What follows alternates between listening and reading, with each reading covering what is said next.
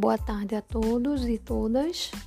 É, nós vamos aqui é, fazer um resgate do breve histórico do surgimento da sociologia por um motivo.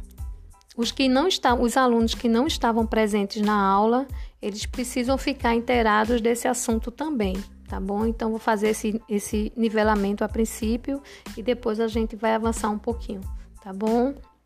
Para quem não me conhece, o meu nome é Jane, eu sou a nova professora de vocês de Sociologia, tá bom? Vamos começar os nossos estudos. E antes que eu esqueça, eu, eu tô com um probleminha aqui na transmissão do vídeo. Então a gente eu fiz esse podcast, tá certo? Para que a gente tenha uma orientação metodológica, o início desses estudos remotamente, ok? Assim que eu conseguir é, concluir a edição do vídeo e transferir para o ambiente, é, um ambiente apropriado, né, de transmissão, aí vocês vão ver uma aula em um outro formato. Por enquanto, a gente vai é, discutindo essas ideias aqui mesmo nesse podcast, tá certo? Então, começando, é, começando os trabalhos, né? A gente pode dizer que a sociologia ela nasce de duas revoluções, que foi a Revolução Francesa e a Revolução Industrial.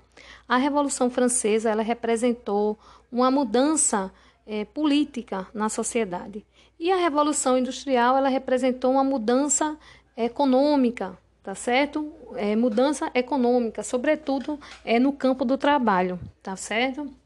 Mas a Revolução Francesa, ela causou um impacto muito profundo, tanto na Europa quanto em todo o continente. E essa, esse impacto também se respaldou aqui no Brasil, viu? A gente teve revoluções aqui inspiradas pelas revoluções francesas, pela Revolução Francesa, tá certo? Mas nós não vamos estudar isso, nós vamos estudar é, o que realmente significou essas revoluções para o surgimento da sociologia.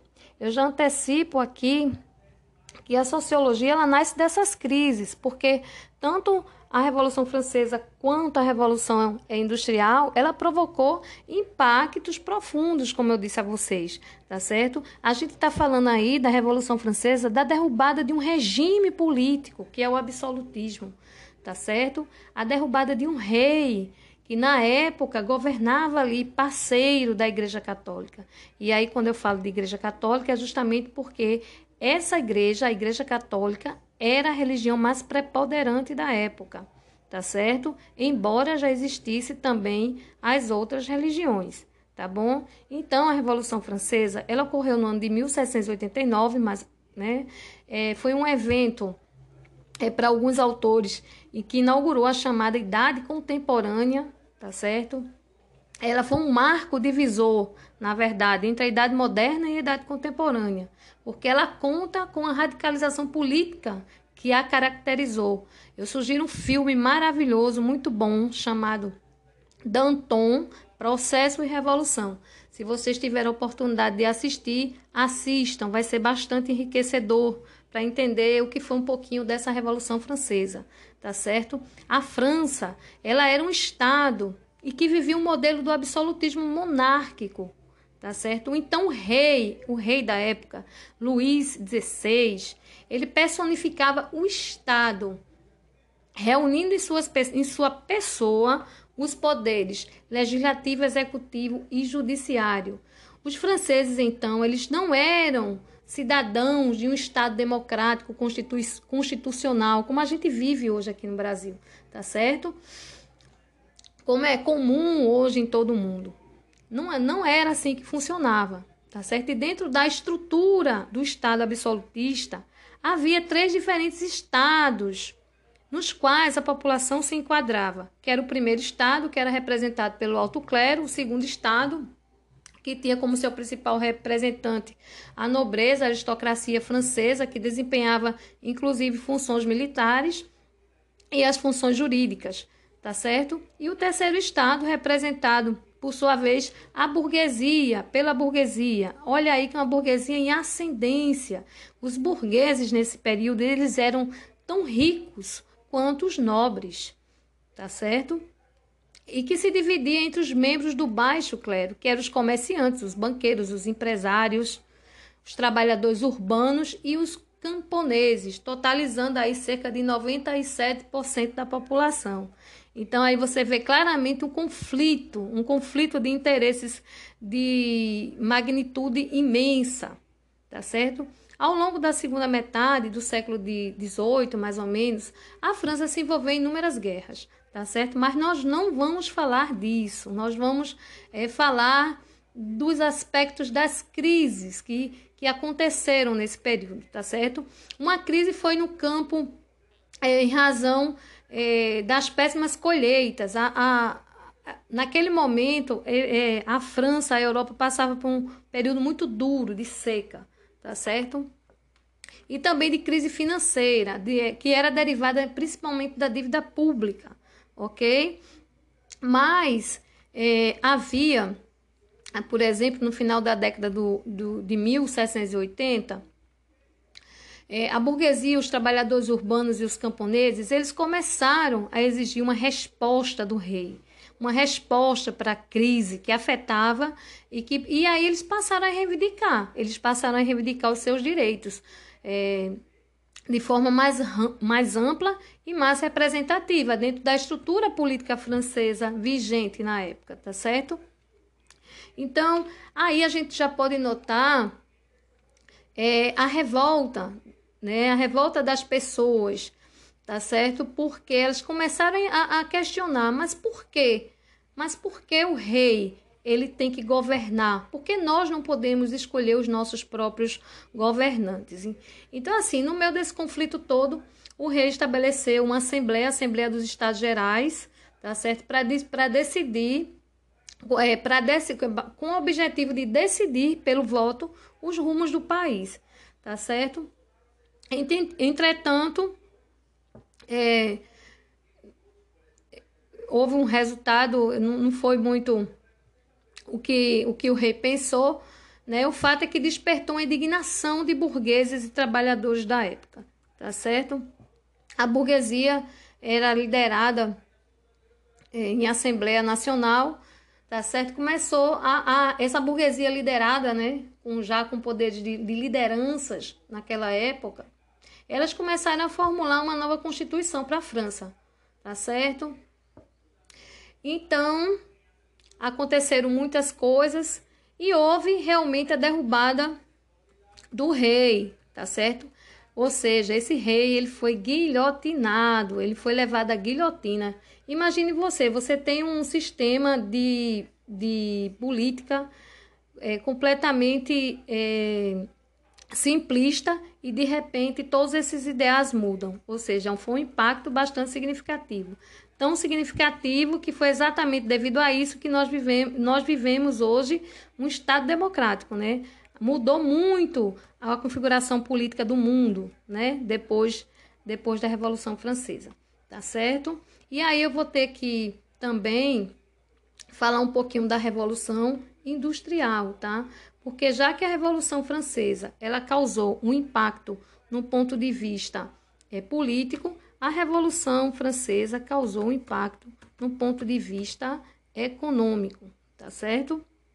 Então, a gente pode aí perceber que com as cidades superpopulosas, porque as pessoas saíram do campo, né, obviamente, por questões de, de sobrevivência mesmo, e passaram a superlotar, a, a, aglomerar em, nas, nos grandes centros urbanos, tá certo? E é exatamente aí que surge uma nova forma de trabalho, tá? Uma nova forma de trabalho e as pessoas começam a se empregar nas fábricas, inclusive crianças, elas trabalham muito, 16 horas por dia. É, as crianças, infelizmente, elas são é, trabalhadoras, elas eram tidas como pequenas adultas, não existia, não existia é, como a gente vê hoje, né, um, uma, uma legislação que defendesse a criança, o trabalho infantil como ah, o Estatuto da Criança e do Adolescente, tá certo? Então, as condições de trabalho eram bastante adversas. Eles usavam as crianças para limpar os maquinários, porque as mãozinhas das, das crianças elas eram pequenininhas, tá certo? Aí a gente já começa também é, conflitos mais intensos, porque com as cidades superpopulosas as relações interpessoais se intensificam, né? Se intensificam e ocorre mudanças Aí a, a, a primeira máquina a vapor, né? Utilizando aí carvão mineral, poluição e uma série de outros acontecimentos, tá certo? Vamos aí aprofundar um pouquinho mais da Revolução Industrial. A Revolução Industrial ela compreende aí com um período de grande desenvolvimento tecnológico, tá certo? Que foi iniciado na Inglaterra no século XVIII, mas é, para as ciências sociais, para o surgimento da sociologia, foi no século XIX, tá bom? É, a indústria e suas transformações foram possibilitaram a consolidação do capitalismo, tá bom? É importante a gente salientar isso, tá? A economia a nível mundial sofreu grandes transformações. O processo de produção de mercadorias, ele acelerou bastante, já que a produção era manual e foi, a, a produção que era manual, ela passou a ser substituída pela utilização da máquina. Então, o resultado foi um estímulo à exploração dos recursos da natureza de maneira excessiva, tá certo? Uma vez que a capacidade produtiva aumentou, ok? A Revolução Industrial também impactou as relações de trabalho, gerando uma reação dos trabalhadores cada vez mais explorados no contexto industrial, tá? Perceba que isso é uma revolução, porque a gente chama de revolução, porque isso nunca havia acontecido antes na história, tá certo? Não havia nenhum precedente, ok? Então, o início da Revolução Industrial ele ocorreu pelo desenvolvimento da máquina a vapor, tá certo? Que aproveitava o vapor da água aquecida pelo carvão para produzir energia e depois revertê-la, né, para é, revertê-la em força para mover as máquinas ok? É muitos, é, é, muitos historiadores é, é, destacam, né, esse, esse momento, né, das primeiras, a, relevância, né, da, dessa, dessas, dessas invenções tecnológicas, tá certo? Mas aqui o que interessa são as, as profundas transformações no mundo do trabalho, no mundo do trabalho e do processo produtivo e, consequentemente, mudança no estilo de vida, não é verdade? Porque para que possamos entender como a vida do trabalhador mudou, mudou a gente precisa visualizar as mudanças do processo das mercadorias, tá certo? É, utilizando o, o contexto, tá certo? De produção da época, tá? Antes da Revolução Industrial, o processo de produção ele era meramente manufatureiro, ou seja, a produção acontecia, acontecia em uma manufatura na qual a produção era manual e o trabalhador realizava o seu trabalho por meio da sua capacidade artesanal. Tá? Com o desenvolvimento das máquinas, a produção passou parte é, pa, passou a ser parte da maquinofatura. Olha, máquina, maquinofatura, entenderam? Isto é, a máquina era a grande responsável pela produção. Tá? Então, assim, se antes da máquina a produção necessitava da habilidade artesanal do trabalhador, agora não, isso não era mais necessário. Por quê? Porque qualquer trabalhador poderia manejar uma máquina e realizar todo o processo sozinho. Na prática, isso significa que não era mais necessário um trabalhador com habilidades manuais, né? E o resultado disso foi que o salário diminuiu, tá, gente? O salário diminuiu, tá bom? A gente tem um historiador chamado Hobbes Ball, tá? ele traz dados super interessantes desse período, tá certo? É, utilizando como base o salário de um artesão que trabalhava na, na cidade para um salário de um trabalhador de fábrica. E aí ele mostra o quanto, quanto de perda de rendimento, tá certo? Aconteceu. Esses trabalhadores trabalhavam muito, eles trabalhavam excessivamente, 16 horas por dia, não é brincadeira.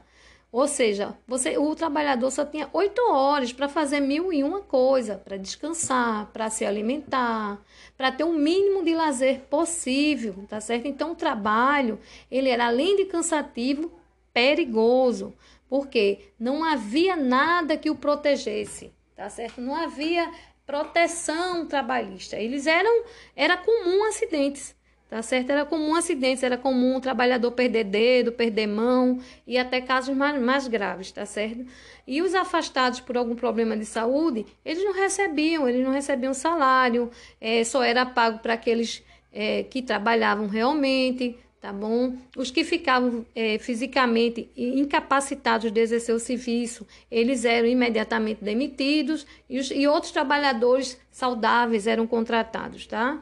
A gente ainda observa isso também no tempo de hoje, tá? Não desse jeito, mas infelizmente ainda se observa alguma dessas características na atualidade, infelizmente, tá certo? Mas a gente não vai conversar agora sobre isso, em outro, em outro momento, em um momento mais oportuno. O que eu quero dizer a vocês é que foi exatamente para dar respostas a esses conflitos da época, produzidos pela Revolução Industrial e pela Revolução Francesa, que nasce a sociologia. A sociologia que ela vem nascer dessas crises para dar respostas. Por quê?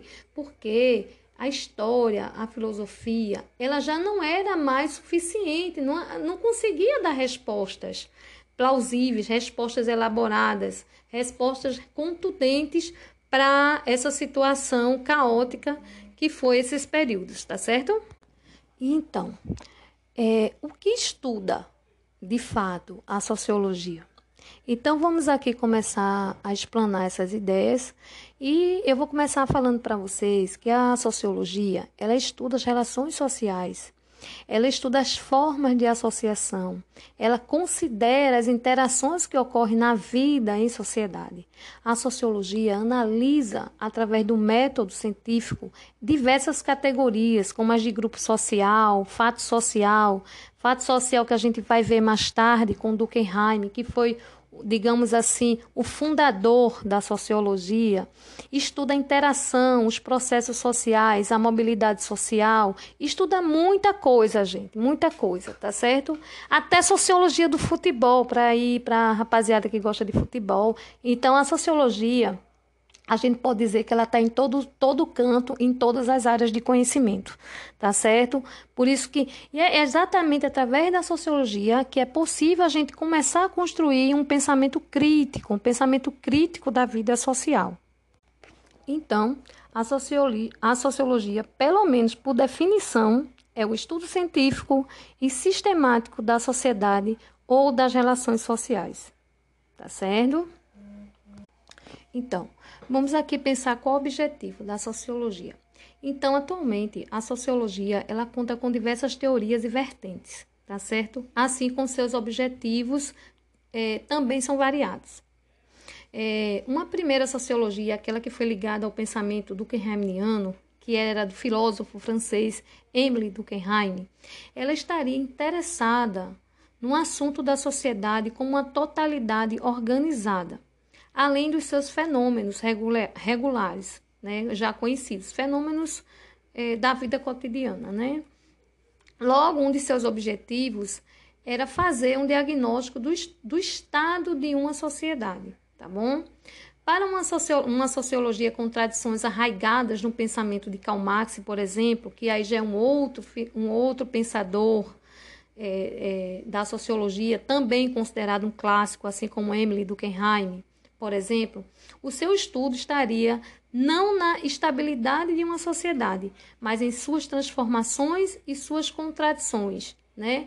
Assim, o seu objetivo também é analisar as possibilidades revolucionárias. E aí, eu acabei de falar um pouquinho da Revolução Francesa e a Revolução Industrial, e Marx ele vai ele vai dar uma atenção especial a isso, tá certo? Então, a gente pode dizer que a sociologia ela pode incentivar nas pessoas a imaginação sociológica, que é a imaginação da gente perceber que a vida individual ela está localizada e contextualizada é, no, é, ela está ela tá, assim, localizada no contexto social e histórico. Tá? Afinal, todos nós nascemos com história, né? uma história de vida em uma sociedade já estruturada. Né? Eu sou daqui da área norte, vocês são daí, da cidade de Araçoiaba, e já existem, já existe uma história, né? uma história forte em que vocês nasceram dentro desse contexto social tá bom? É sempre importante lembrar que as vertentes teóricas, elas dialogam entre si, tá? Elas não são estáticas e nem, e nem fechadas assim dentro de caixinhas, tá? Então, vai ser muito comum a gente começar a dialogar um, um, ponto de vista de um sociólogo com outro sociólogo, um, um, pensamento social com outro pensamento social, porque todas contribuem para a sociologia, tá? Então aí a gente vai começar é, a destrinchar a importância da sociologia, tá bom? Pelo menos aqui no Brasil, assim como em outros países, é, nós vivemos em uma democracia, em um mundo globalizado, tá? Isso significa que estamos a todo momento diante de desafios sobre a diferença, sobre a diversidade de opiniões e de modos de vida e sobre que sociedade nós queremos para a gente e que nossa sociedade nós queremos construir não é verdade? Então, nesse contexto, a sociologia, a sociologia ela vai nos ajudar a olhar para além do nosso próprio umbigo, gente. Ou seja, ela nos possibilita conhecer modos de vida diferentes dos nossos e também a respeitar, claro, esse outro modo de vida que diverge dos nossos modos de vida, tá certo? A gente aí vai tentar entender as próprias relações sociais dentro dos seus respectivos contextos, tá certo? Porque a sociologia também ensina habilidades de debate, de argumentação racional, né? e a compreender os assuntos de interesse público e, e, e coletivo, tá certo? Então, como pensamento sociológico, somos também menos inocentes quanto às questões das desigualdades de poder, porque aí a gente vai aprendendo, gente, a gente vai aprendendo como essa sociedade se formou, como essa sociedade se forma, tá certo? Aos que pensam que essa disciplina talvez não sirva, muito pelo contrário, tá? Ela vai auxiliar também a refletir porque pensamos coisas, tá certo? Que precisam servir para algo, de onde vem esse modo de ver as coisas, né? Assim nos tornamos mais críticos com a nossa própria percepção de mundo, tá certo? Então, esses são os principais objetos e objetivos da sociologia, tá bom? Eu estou também terminando de elaborar um slide. Eu vou é, encaminhar para vocês esse slide, tá certo? Que ele também vai ser, ele vai dar um suporte, tá bom? A essa primeira aula.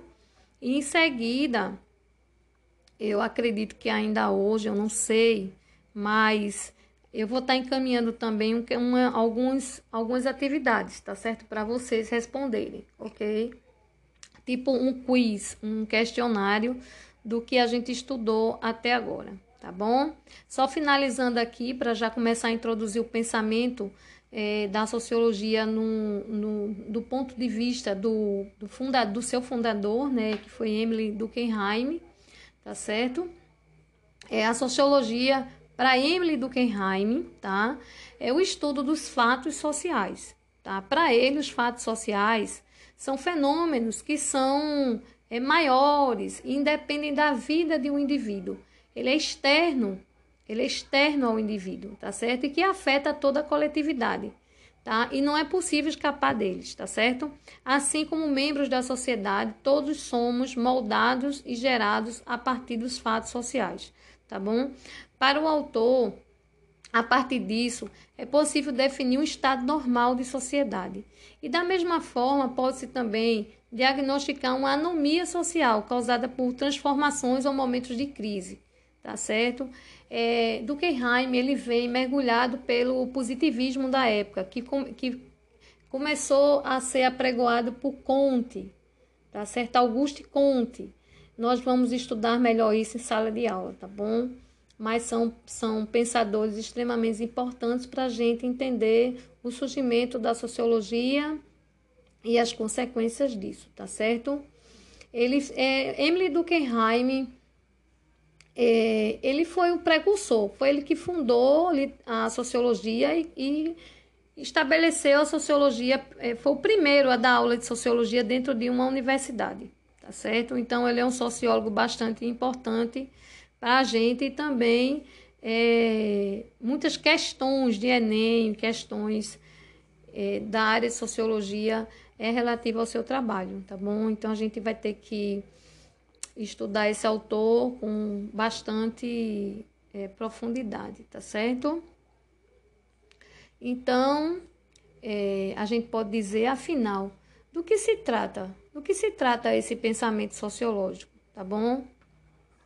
Então, a gente não pode ser, é, chegar a uma, def, uma definição fechada, tá? Porque a sociologia, ela vive em constante transformação.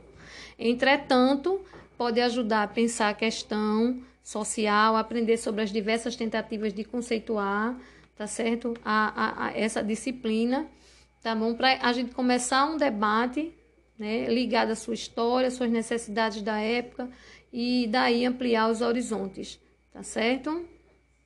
É, por hora é isso, mas é, a gente vai dar continuidade a esse assunto brevemente, ok? E como eu falei para vocês, é, vamos. É, eu vou tentar aqui fechar um, um vídeo organizar melhor esse vídeo, porque eu estou com problema na transmissão, minha internet no momento está bem lenta, e aí eu, eu achei mais é, viável produzir o podcast, tá certo? E também pela sua versatilidade, né? O podcast você coloca o fone no ouvido, fica mais fácil de ouvir enquanto você faz outras coisas, né? Na é verdade, essa eu estou na verdade lidando com uma geração bem tecnológica, né? Diferente de mim que ainda estou Estou caminhando, correndo atrás dessa tecnologia junto com vocês, tá certo? Então, espero que todos tenham gostado desse, desse primeiro contato de aula remota que tivemos, tá certo? Estou aberta a qualquer dúvida, a qualquer questionamento, ok? E vamos, eu vou, eu vou é, colocar, tá certo? Os slides, eu vou fornecer alguns materiais de suporte a vocês. Então, vocês não se preocupem com relação a isso tá bom? Um forte abraço a todos e até a próxima aula presencial ou remota, a que vier primeiro, tá bom? Tchau, tchau.